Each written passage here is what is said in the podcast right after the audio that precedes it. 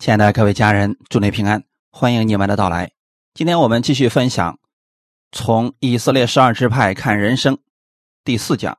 我们今天分享犹大。先来读圣经《创世纪》第四十九章八到十二节：犹大，你弟兄们必赞美你，你手臂掐住仇敌的颈项，你父亲的儿子们必向你下拜。犹大是个小狮子，我儿啊。你抓了石便上去，你屈下身去，卧如公狮，蹲如母狮，谁敢惹你？龟必不离犹大，杖必不离他两脚之间，只等细罗来到，万民都必归顺。犹大把小驴拴在葡萄树上，把驴驹拴在美好的葡萄树上，他在葡萄中洗了衣服。在葡萄汁中洗了袍褂，他的眼睛必因酒红润，他的牙齿必因奶白亮。阿门。我们先来做一个祷告，天父，感谢赞美你，谢谢你给我们预备这么美好的时间，让我们一起来到你的面前，回想你赐给我们的恩典和祝福。也在新的一周开始的时候，我们仰望你的供应，愿你赐下新的力量给我们。新的祝福给我们，让我们带着你的安息而生活。透过以色列的十二个支派，让我们看到我们生活当中所缺乏的，我们效法他们那些得胜者。感谢赞美主，把下面的时间也交给圣灵，也亲自来更新我们每一个弟兄姊妹。奉主耶稣的名祷告，阿门。雅各的第四个儿子名字叫犹大。犹大获得了丰富而无限的祝福，得到了极高的地位和权柄。雅各虽然没有明说，但实际上犹大已经居首位。就是刘辩因为情感的不稳定，失去了长子的名分和福分；西缅和利位因为他们的残忍，也失去了这个祝福。于是。这个祝福就临到了犹大的身上。我们来看以色列十二个支派，不仅仅是在看这十二个人他们的问题，同时我们要看看是不是我们也有相似的问题，免得我们也因为这样的一些原因跌倒，或者说重蹈覆辙。透过他们的软弱，我们看看我们是否也需要调整。我们的性格中的一些问题，调整我们的坏习惯，免得我们因此也失去了祝福。我们要相信天父爱我们，他乐意赐福给我们。其实很多时候就是因为人性格当中的缺陷，把这个祝福给堵住了。那我们现在做的最好的方式就是，我们愿意降服在神的面前，让他的话语来浇灌我们，除掉我们。性格当中的软弱和不足，让我们全心的依靠神。今天我们来看犹大，他非常的蒙福。既然这个人如此蒙福，那也一定是有原因的。我们来看一下，犹大，你弟兄们必赞美你。犹大这个名字的意思就是赞美。创世纪第二十九章三十五节。她又怀孕生子，说：“这回我要赞美耶和华。”因此给他起名叫犹大，就是赞美的意思。这才停了生育。雅各的妻子利亚又怀孕生儿子，这是他第四个儿子了。当他看到第四个儿子出生的时候啊，他心里边开始赞美神，于是他给自己的儿子起名就叫犹大。可能看到这个儿子，他就很高兴、很喜乐，还能够唱诗赞美神，这是心中的喜乐、赞美的意思。我们知道，我们是属灵的以色列人。若是因着我们，我们周围的人产生了喜乐、感恩、认识主的奇妙，这就说明在我们身上显出了神的荣美啊，就如同。利亚看到犹大就高兴一样，那事实上可能在生活当中，犹大就是这样的一个人，人如其名。兴许啊，他的口总是鼓励别人、夸赞别人。因为一个人的心里边存的长久的东西是什么，在那生活当中一定会表现出来。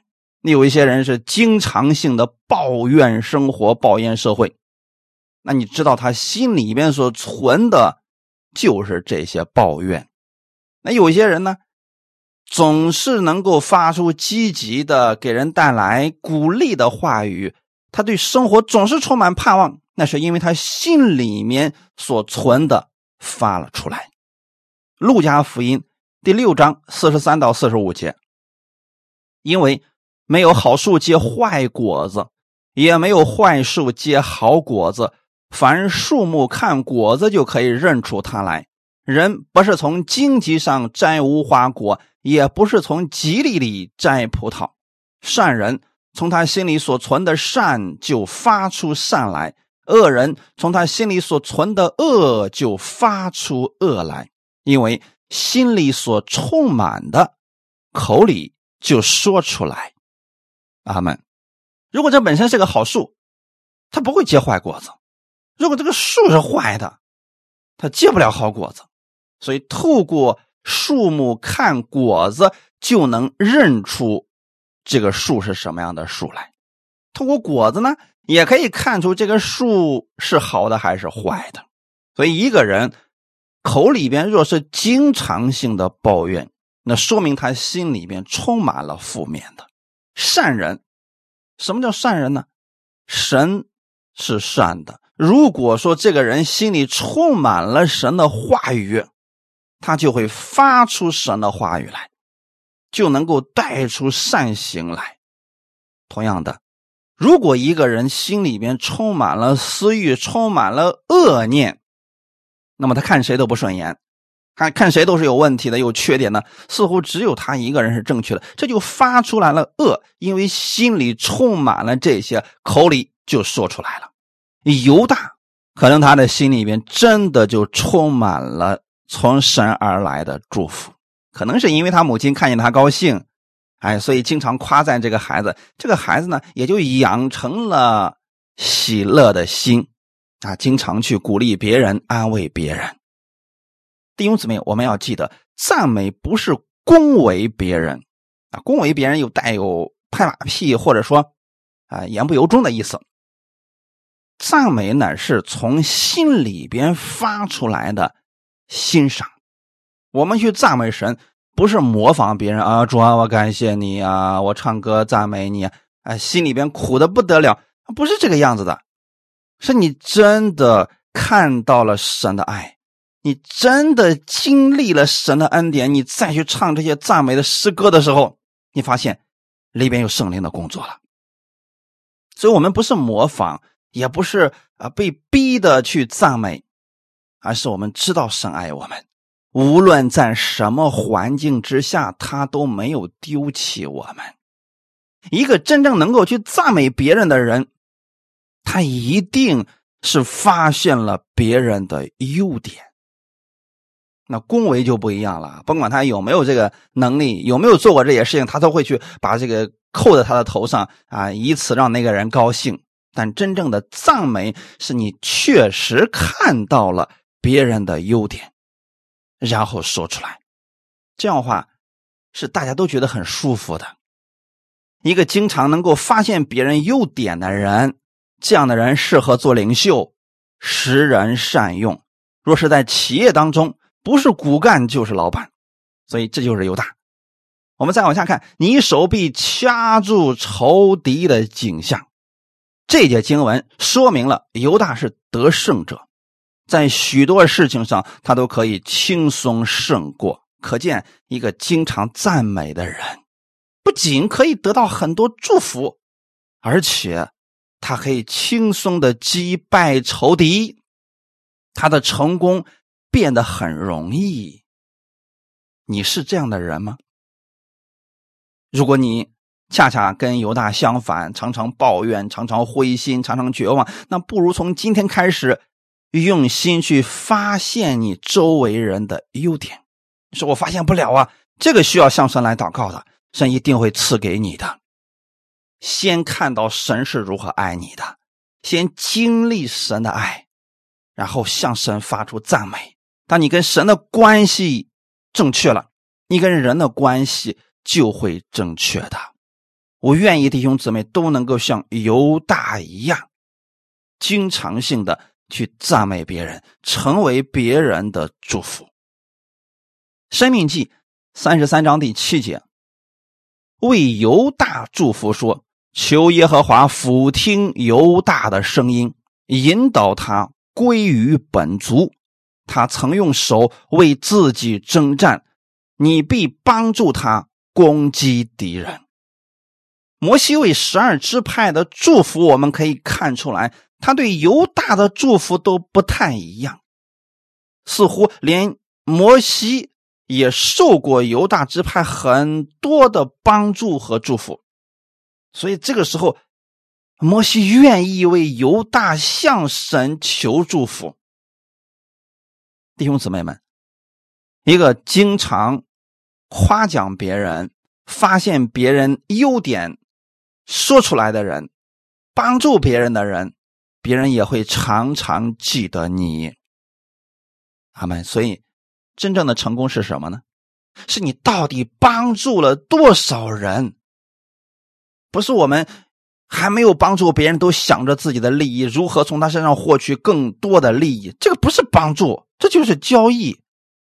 而真正的帮助是什么呢？我就是希望这个人更好，我就是甘心乐意的去服侍他啊！我不求什么回报的，反而。这样做的时候，是坐在了神的面前，神必不轻看这样的人，而那个人也确实的都能够感受到，这是发自内心的爱。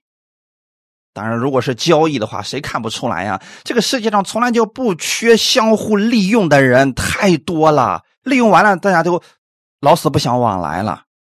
可是真正去帮助别人的人，被帮助者会记在心里边的。我们。要做这样的人，耶稣就是如此呀。他爱世人，他帮助世人，他为世人的罪而死，不求回报。我们记住了耶稣。犹大，他也是有这样品格的人。透过几件事情，我们可以看出来。第一件事情，救约瑟的时候，显出了他领导才能。我们先看两段经文，这两段经文发生的背景是什么呢？约瑟是他父亲所爱的小儿子，他的哥哥们就非常嫉妒他，因为父亲偏心这个小儿子。而这个小儿子呢，约瑟心里边非常的正直，看到他哥哥们的败坏行为，就给他父亲打小报告，所以他的哥哥们就越发的憎恶他。有一次啊。哥哥们出去远方放羊去了，哎，父亲就让约瑟呢去寻找他哥哥。哎，这哥哥们一看，啊，这个经常让我们生气的来了，所以就想害约瑟。在这种情况之下，有两个人出手阻止了。我们看一下不同的结果。创世纪三十七章二十一到二十二节，刘辩听见了。要救他脱离他们的手，说我们不可害他的性命，又说不可流他的血，可以把他丢在这野地的坑里，不可下手害他。刘辩的意思是要救他脱离他们的手，把他归还他的父亲。你会发现，刘辩一连。三次都用了不可，他只想阻拦他的弟弟们杀死约瑟，但是你会发现他并没有把这个问题真正的解决。这个世界上有很多人，他是看到了问题，但是他就没有能力去解决问题。很多人也相信神，也知道神无所不能。可是，在生活当中遇到问题，他也发现问题了，他似乎没有能力来解决这些问题。刘辩我们之前分享过，他是标准的情感引导型，他就觉得说他是我弟弟，我不能让这个弟弟们相互残杀，这个事情那多不好啊！但是他却不知道用什么方法才能够解决。我们再看第二个人，《创世纪》三十七章二十六到二十七节，犹大对众弟兄说。我们杀我们的兄弟，藏了他的血，有什么益处呢？我们不如将他卖给以实玛利人，不可下手害他，因为他是我们的兄弟，我们的骨肉。众弟兄就听从了他。刘辩是长子，是他兄弟当中的老大，说话不管用。犹大却不一样。你会发现犹大有什么样的气质呢？他有领导才能啊！犹大没有一再强调不可杀他、不可害他，他只用了一次“不可”，但是他那个语气当中多了很多的情与理，他更多的是提供更好、更让大家有益处的建议。你看他是怎么说的呢？我们杀了我们的兄弟，藏了他的血，有什么益处呢？犹大说话情商很高，他是站在弟弟们的立场上去说话的。说如果我们杀了约瑟的话，对我们来说有什么好处呢？很明显没有好处啊。那么，我给你们一个建议：我们不如将他卖给以实玛利人。那卖给以实玛利人和杀了兄弟这两个事情哪个有益处呢？很明显，哎，把他卖给以实玛利人还能得着银子，杀了他呢，什么都得不着，没有什么益处。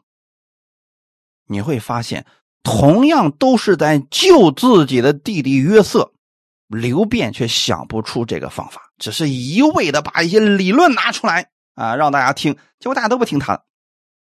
但是呢，犹大不同，他给了大家实实在在的益处啊。他不是自己做决定，结果这个事情成功了。为什么犹大这样的人可以居首位？因为他不是站在审判者、批判者的角度去解决问题，而是站在仆人的角度，为大家着想，使大家得益处，更好的。解决了问题，这样的人是具有领导潜质的，大家都喜欢跟这样的人在一起，因为觉得这样的人一定能够帮到他。而犹大就是这样的人。弟兄姊妹，你会发现，一个心里边对神经常赞美的人，他经常能够发现别人的优点，处处的为别人着想的人，这样的人反而得着了。更多的祝福在无形当中，他被神高举了。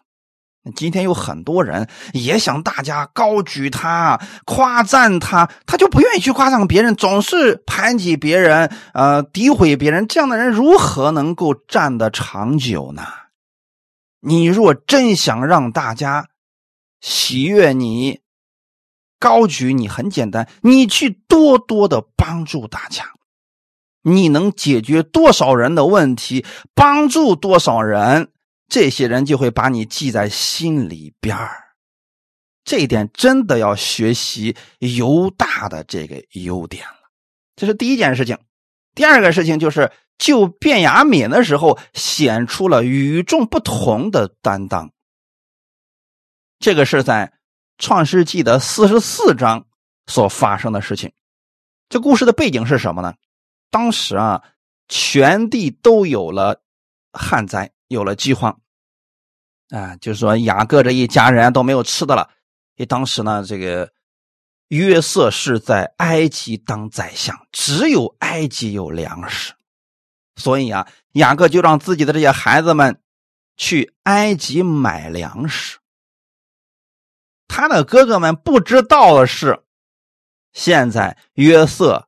在埃及当宰相，到后来的时候啊，这个约瑟设了一个计，把自己的那个经常算卦用的一个酒杯子呀，就塞到了卞雅敏的口袋里边，然后让他们回去。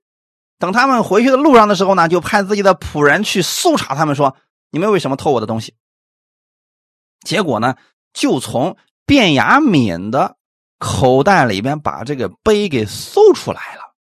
搜出来之后吧，那按当时的一个习俗来说，他们就是偷东西的。那么这卞雅敏就必须留下来给约瑟当奴仆，这是当时的一些规矩啊。就在这样的事情发生的时候，他的哥哥们只是哀痛啊，卞雅敏已经做出这样的事情来，而犹大却不一样。我们来看一下。创世纪四十四章十六到三十四节，我们读其中的两节，剩下的你们自己可以去读一下。犹大说：“我们对我主说什么呢？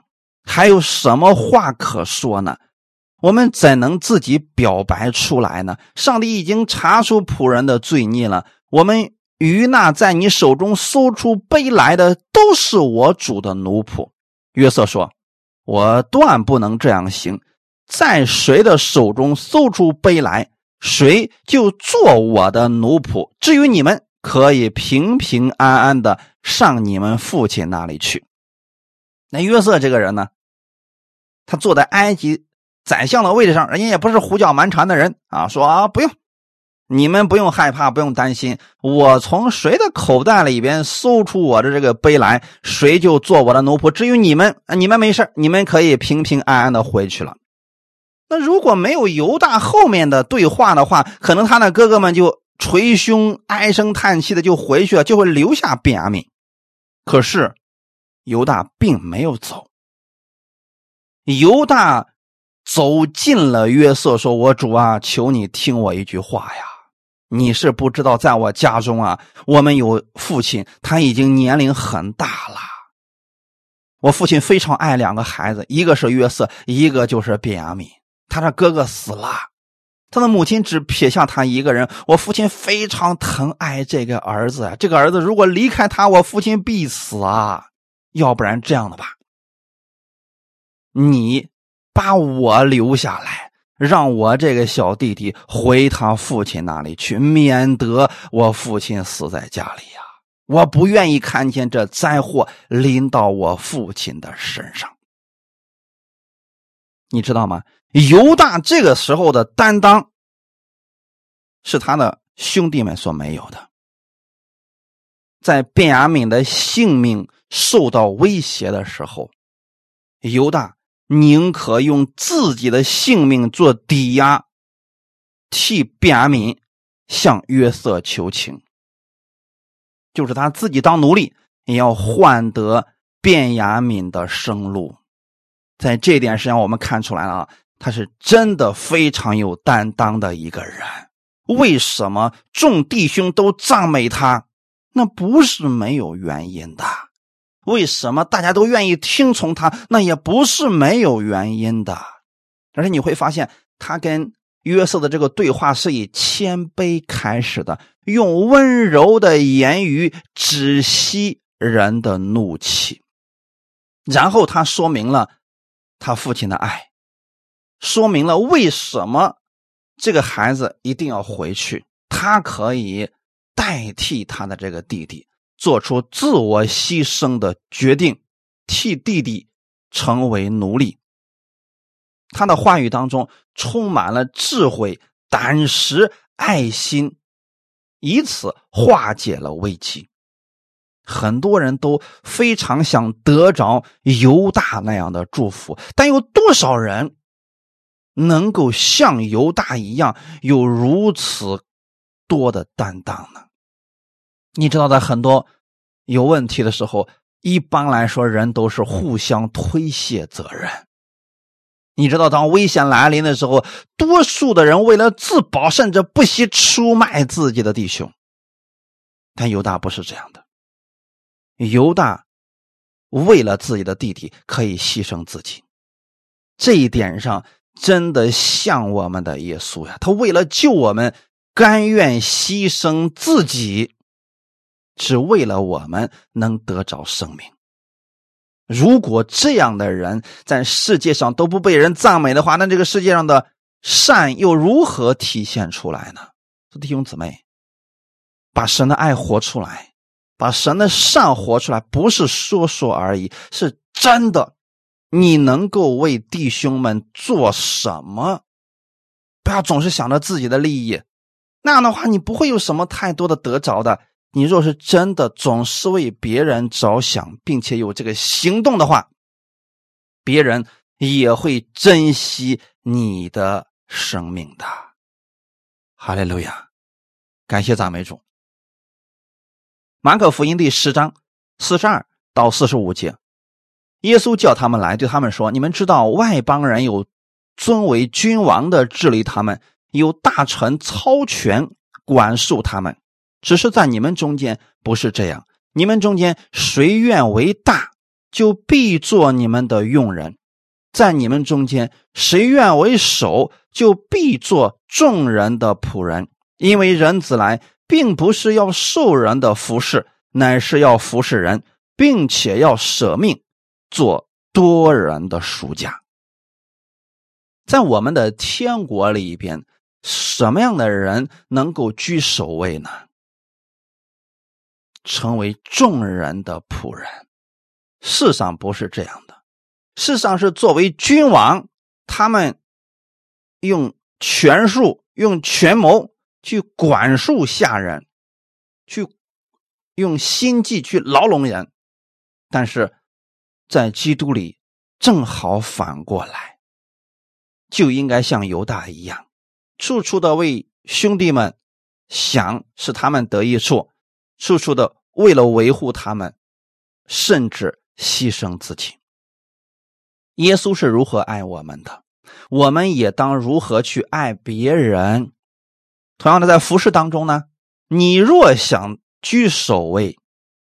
不是我们自己坐在首位那个位置上，你就是头了，而是你真的能够为多少人献上。当他们有问题的时候，当他们软弱的时候，你能不能鼓励他们、安慰他们、扶持他们？你能扶起多少人，你就是多少人的首领。耶稣来不是受人的服侍，不是坐那儿一动不动指挥别人。耶稣来是服侍别人，并且要舍命做多人的赎价。我们的生活当中，若是能够常常帮助别人，用我们能做到的力量，更多的去扶持别人、安慰别人、鼓励别人，你能做多少，你就能够居首位有多少了。你比如说，你能服侍十个人，那你就是这十个人的守卫了。你能服侍一万人，那么这一万人你就居首位了。哈利路亚！可不是说把这些人都呃归到你的名下，那个没有用的。是你真正的帮助了多少人？哈利路亚！我们再往下看，你父亲的儿子们必向你下拜。雅各预言了犹大将击败仇敌，成为王。接着他预言说，犹大的兄弟们也要向他下拜。值得注意的是啊，不仅仅是他母亲所生的儿子们，呃，不仅仅是利亚所生的孩子们，也包括其他的支派都要这样做。这个事情呢，在大卫成为以色列王的时候就得到了应验。第九节。犹大是个小狮子，我儿啊，你抓了石便上去，你屈下身去，卧如公狮，蹲如母狮，谁敢惹你呀？一般而言，大多数的捕食任务都是由母狮子来完成的，它们通常就是蹲伏啊，就是静悄悄的趴在某个地方等候。猎物的出现，公狮呢，因为体型庞大而笨重，行动不够敏捷，所以它通常会享用母狮所抓来的猎物。它吃完以后呢，就懒洋洋的躺下来休息。而幼狮就是小狮子，它通常不敢与公狮子一块进食。它要做的事情是什么呢？就是这个母狮子啊，刚刚捕猎回来呀，它要趁这个公狮子没来之前，偷偷的从上面撕开一块，然后呢，立马就跑了。你会发现犹大把这个全都给占了。犹大是个小狮子。他卧如公狮，蹲如母狮，一切的祝福似乎都在犹大的身上了。狮子是百兽之王，就说明犹大的后裔将来要在众弟兄当中作王。但此时啊，他还是一头正在慢慢长大的小狮子。犹大是把朝气、勇气、能力。成熟完美的结合在了一起，谁敢惹你呢？这是表明了犹大支派的威望和力量无人能及。狮子也是象征权柄和力量。按肉身说，耶稣是从犹大支派出来的，被称为犹大支派中的狮子。因此啊，有关犹大的预言也被称为是米赛亚的预言。就像本节，它是预表了耶稣基督在十字架上战胜了仇敌，带着得胜升上高天，因而满足得享安息。这里面说的是我们的耶稣基督啊，阿门。第十节，归必不离犹大。杖必不离他两脚之间，只等细罗来到，万民都必归顺。归是王权的象征，龟原是国王向会众讲话的时候握在手中的一根玉杖。当他坐在宝座上的时候啊，就把这个杖放在两膝之间。这样的龟在许多古埃及的浮雕当中，你都可以看到过。这里预言犹大将持续担任各支派的首领，直到细罗来到。这细罗指的是弥赛亚。细罗的具体含义大概是指被差遣者、国度的归属者以及赐安息者。这是对耶稣基督的预言，表明有一天耶稣基督将接管犹大，作为以色列首领的王权，各族的人都要聚集到耶稣那里。当然了，神的祝福能不能临到人的身上，就看人是否愿意顺服神。我们看旧约圣经，我们可以知道，犹太人的第一任国王。并不是来自犹大支派，而是便雅悯支派的扫罗。为什么会这样呢？因为那是百姓们自己选的。你会发现，以色列百姓并不愿意按照神的方式去生活。撒母耳那个时候做先知、做祭司的时候啊，哎，百姓们不愿意听撒母耳的了，他非得要像别的国家一样立一个自己的王，而这个王呢是他们自己选的。他们认为扫罗身材高大，长得帅，一定有能力带领他们得胜。一开始的时候啊，扫罗还真打了几次胜仗。再过到后来的时候啊，越来越骄傲，后期被仇敌一直攻打而束手无策，直到大卫出现。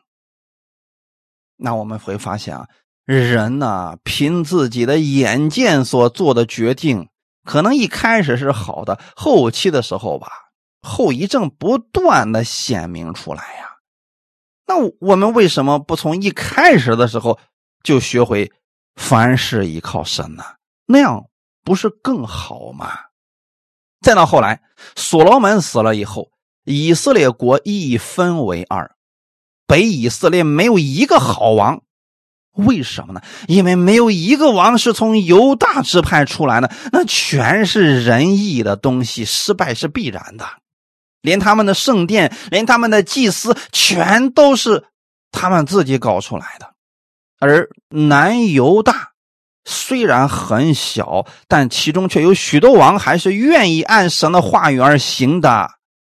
因为南犹大呢，他们这个支派算是正统的支派了。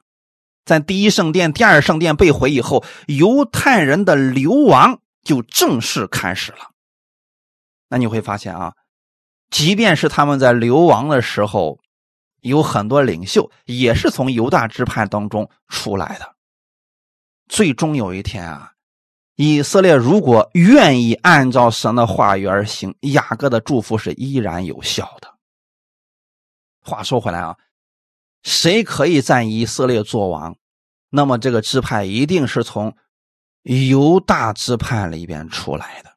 为什么是犹大支派？我在前面给大家已经分享过了。犹大支派它有一个特点，就是愿意为百姓付上一切。犹大的性格非常的好，他特别的像耶稣啊。而真正犹大的王。就是耶稣基督，因为神对世人的爱，所以神赐下了细罗，细罗平安之王。耶稣基督降世为人，为世人的罪死在十字架上，取得了荣耀。然后圣灵将神的爱浇灌在人的心中，给人带来了真正的安息。所以这个细罗是神赐下来的。如果没有耶稣，人就不可能拥有持久的安息。那若是人们现在愿意让耶稣在生命中去守卫，你相信耶稣是犹大支派的狮子，是你的王，你乐意顺从他，并且按照基督的话语去生活，你必然会享受安息和得胜，因为他。就是得胜者，阿门。使徒行传第三章十八到二十节，但神曾借众先知的口预言基督将要受害，就这样应验了。所以你们当悔改归正，使你们的罪得以涂抹，这样那安舒的日子就必从主面前来到，主也必差遣所预定给你们的基督耶稣降临。阿门。旧约当中，神曾借个很多的先知的口，都说明了基督将要受害，这个事儿已经应验了。那事情都完成了，我们该做什么呢？悔改归正，就是相信耶稣在十字架上为我们的罪已经流血牺牲，我们的罪已经被涂抹了。你要相信这一点，相信犹大的狮子已经得胜了。那安舒的日子就必从主面前来到，来哪儿去了？来到你的生活当中了。如果你看不到基督已经得胜，你看不到基督是你的王，是你的保护者，是你的供应者，你每天就会有担心、惧怕，你不知道生命会如何，你会陷入到很多忧虑当中。如果你总是默想基督就是你的得胜者，就是你的王。那么安舒的日子也就会来到了。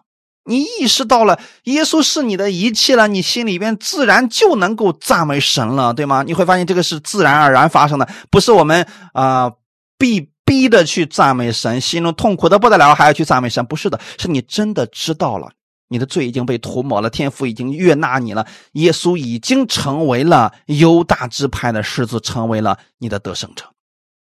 你如果经常去如此默想。心里面就会有喜乐产生，就会有赞美出现。哈利路亚，好事自然就发生了呀。如果你总是担心、忧虑，总是想着这个负面的事情，确实很多事情会越来越糟，越来越糟的。所以，改变我们的心，让我们的心转向基督，你总会看到美好的事情不断的发生。阿门。犹大就是这样的呀。可是犹大呢？他毕竟是人，他不是基督，所以是人就一定会有失败、有软弱。犹大有没有失败呢？哎，也是有的啊。我们看圣经就知道了。无论人如何努力，他都会经历失败、软弱。除了耶稣基督之外，没有人不经历失败了。所以说，我们看到一些人他有问题了、有软弱了，不要去攻击别人，那太正常了。他只是在某件事情上软弱了，需要你去扶持他、安慰他，让他重新站起来，而不是打击他。犹大的问题在哪里呢？在廷拿曾经出现过丑闻，《创世纪》三十八章里边记载了这样一件事情：犹大的妻子死了，大儿子死了以后啊，就留下一个小儿子。这时候呢，按照犹太人的这个规矩啊，这个小儿子要娶。他哥哥的妻子为妻，结果这个小儿子很小，他没办法娶他哥哥的妻子，所以呢，他那个妻子就回自己的老家，等着这个小儿子长大。可是呢，作为犹大，他心里面不愿意。为什么？你想想看，自己的儿子现在这么小啊，就这十几年之后吧，那个老大的妻子都老成什么样子了，所以他不愿意。后来呢，等自己的儿子稍微长大一点之后吧，哎，他就有点改变意思了。可是呢，毕竟啊，他的妻子已经死了。可能犹大也有生理方面的需要，结果有一次啊，他的朋友亚独兰人希拉就叫他去停拿，去那儿剪羊毛人那儿去了。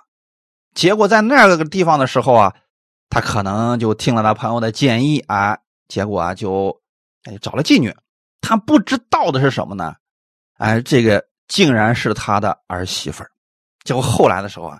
哎，这个儿媳妇就怀孕了，从犹大怀了孕，所以弟兄姊妹，你会发现这个事情啊，哎，这是个非常糟糕的事情了。他没想到是他儿媳妇假扮的，这个事儿成了他一生的污点。后来这个事情被澄清的时候啊，犹大自己心里说：“你比我有意呀，啊，这事是我做的不地道啊。”但是呢，其实大家都知道了，犹大这个人。虽然其他方面很好，可是他并不是一生都不犯错的。犹大并非完全人，也会有软弱，但神依然使用他们。世人有个什么样的特点呢？总想当审判者。那假如犹大出了这样的事情，大家可能就会经常拿这个事情来说犹大，把他之前所有的功劳都给他啊消除了啊，不再记了。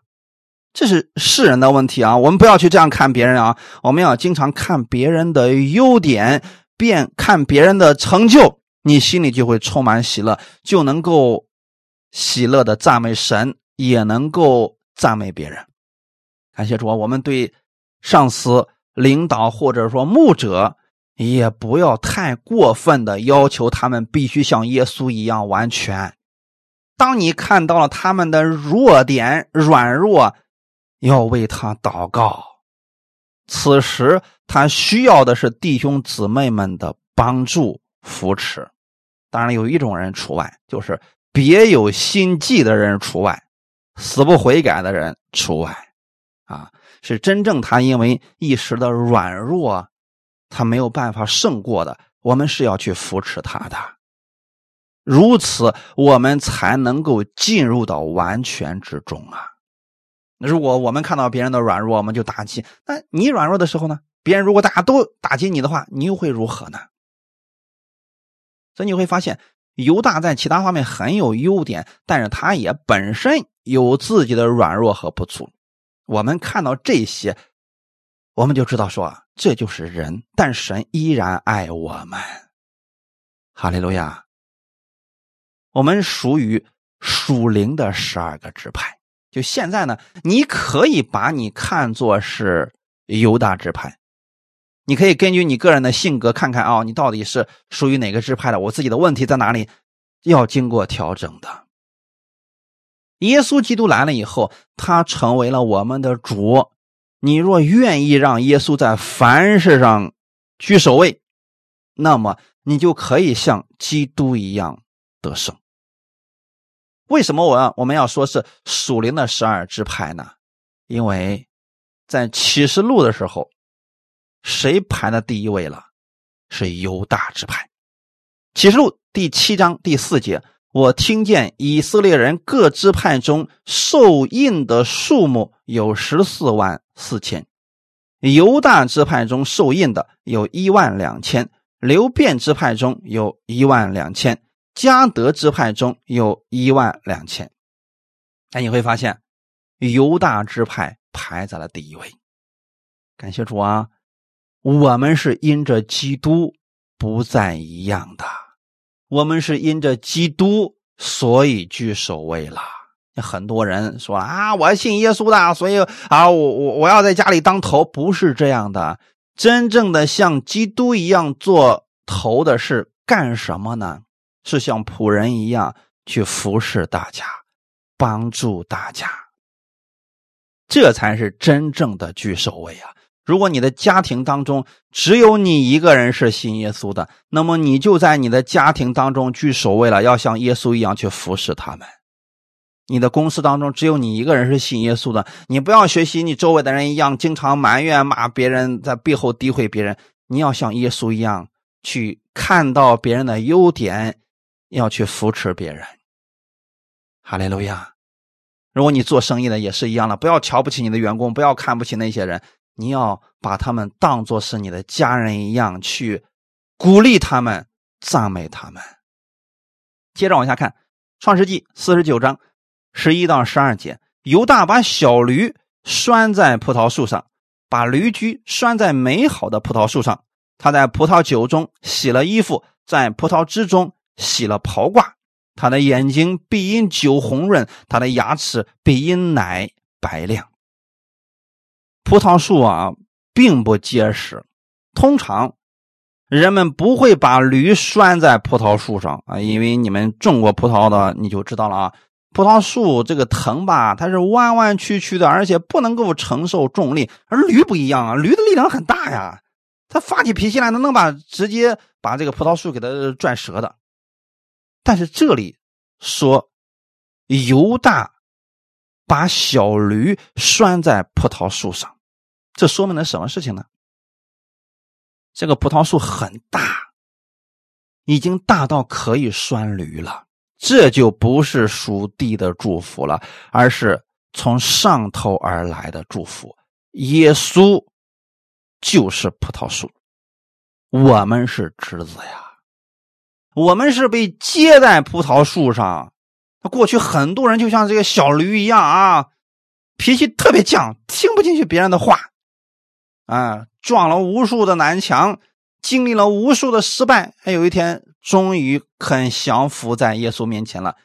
那好，回到耶稣面前了，耶稣来了，把他接在自己的葡萄树上，然后供应给他所需要的一切。这就是小驴拴在了葡萄树上。把驴驹拴在美好的葡萄树上，这又是什么意思呢？美好的葡萄树就是它是结果子的。这个驴驹拴在上面之后啊，你会发现它是可以吃这些葡萄的，啊，它是可以得到供应的。当我们靠自己不断的经历失败，那么你能不能全然的放下你自己那些坏习惯、那些糟糕的想法？全心的按照基督的话语去行呢？如果是这样，你就是回到了美好的葡萄树上，你会经历他丰盛的祝福的。阿门。我们看一段经文，《以赛亚书》第二十二章二十到二十五节。到那日，我必招我仆人希勒家的儿子以利亚进来，将你的外袍给他穿上，将你的腰带给他系紧。将你的政权交在他手中，他必做耶路撒冷居民和犹大家的父。我必将大卫家的钥匙放在他肩头上，他开无人能关，他关无人能开。我必将他安稳，像钉子钉在坚固处。他必做他父家荣耀的宝座，他父家所有的荣耀，连儿带子孙。都挂在他身上，好像一切小器皿从杯子到酒瓶挂上一样。万军之耶和华说：“当那日钉在坚固处的钉子必压斜，被砍断落地；挂在其上的重担必被剪断。”这是耶和华说的。阿门。这是一段预言，关于耶稣基督的预言。耶稣基督拿着。天国的钥匙。他打开天国的门，就没有人灯能够再关上了。他要说有一天关上了，就没有人再能打开了。所以弟兄姊妹，这个钥匙如今在所有传福音的人的手中，我们可以把人带到天父的面前，我们可以看到他们的可怜，看到他们生命的垂危，同时我们也要知道，你拥有生命的钥匙，你需要去帮助他们。哈利路亚。将他们带回到基督里边来。他们回到基督里的时候，重担就被剪断了。要让他们挂在基督上，他们的一切就不再一样了。哈利路亚！他在葡萄酒中洗了衣服，这又是什么意思呢？葡萄酒怎么能够洗衣服呢？看启示录第一章四到六节，约翰写信给亚细亚的七个教会，但愿从那昔在、今在、以后永在的神和他宝座前的七灵，并那诚实做见证的，从死里首先复活，为世上君王元首的耶稣基督，有恩惠平安归于你们。他爱我们，用自己的血使我们脱离罪恶，又使我们成为国民。做他父神的祭司，但愿荣耀全能归给他，直到永永远远。阿门。你会发现在这里，我们的耶稣基督用自己的血使我们脱离罪恶。啊，原文当中指的是洗去了罪恶。回到我们今天的本文当中是什么意思呢？在葡萄酒中洗了衣服，在葡萄汁中洗了袍褂。那就是耶稣用他的血洗净了我们的罪，使我们脱离罪恶，成为神的国民。你是被神保护的人，你要做父神的祭司。这个祭司是干什么的呢？把世人带到天父的面前，把世人的罪借着基督的血告诉他们：你们的罪因为基督的血已经洗净了，所以让他们不再带着重担去生活。让他们口中能发出赞美的声音，能够真正的喜乐而生活，这是我们的工作呀。我们是要告诉那些被重担压着的人，我们是要告诉那些软弱的人，你们要回到基督里来。犹大就是做这样的工作的。今天我们也要做这样的工作，我们要成为这福音的管道，把世人带到基督面前来。你能帮助多少人，你能扶起多少人，你就能承受神多少的祝福。他的眼睛必因酒红润，酒是植物的精华，产自葡萄园。眼睛红润是代表他有很丰盛的供应和得着。他的牙齿必因奶白亮，奶是动物的精华，产自羊圈。牙齿白亮是代表他被滋养了，很丰富。所以他身体很健康，心灵很喜乐，这代表的是犹大支派的强大。哈利路亚！神希望你是强大的，像犹大支派一样强大。犹大这样性格的人，不仅在地上有丰富的祝福，在天上也有丰厚的属灵基业。愿你们都能够像犹大一样蒙福。最后，我们看一段经文，《彼得前书》第一章三到五节。愿颂赞归于我们主耶稣基督的父神，他承造自己的大怜悯，借耶稣基督从死里复活，重生了我们，叫我们有活泼的盼望，可以得着不能朽坏、不能玷污、不能衰残，为你们存留在天上的基业。你们这因信蒙神能力保守的人，必能得着所预备到末世要显现的救恩。阿门。因着耶稣基督。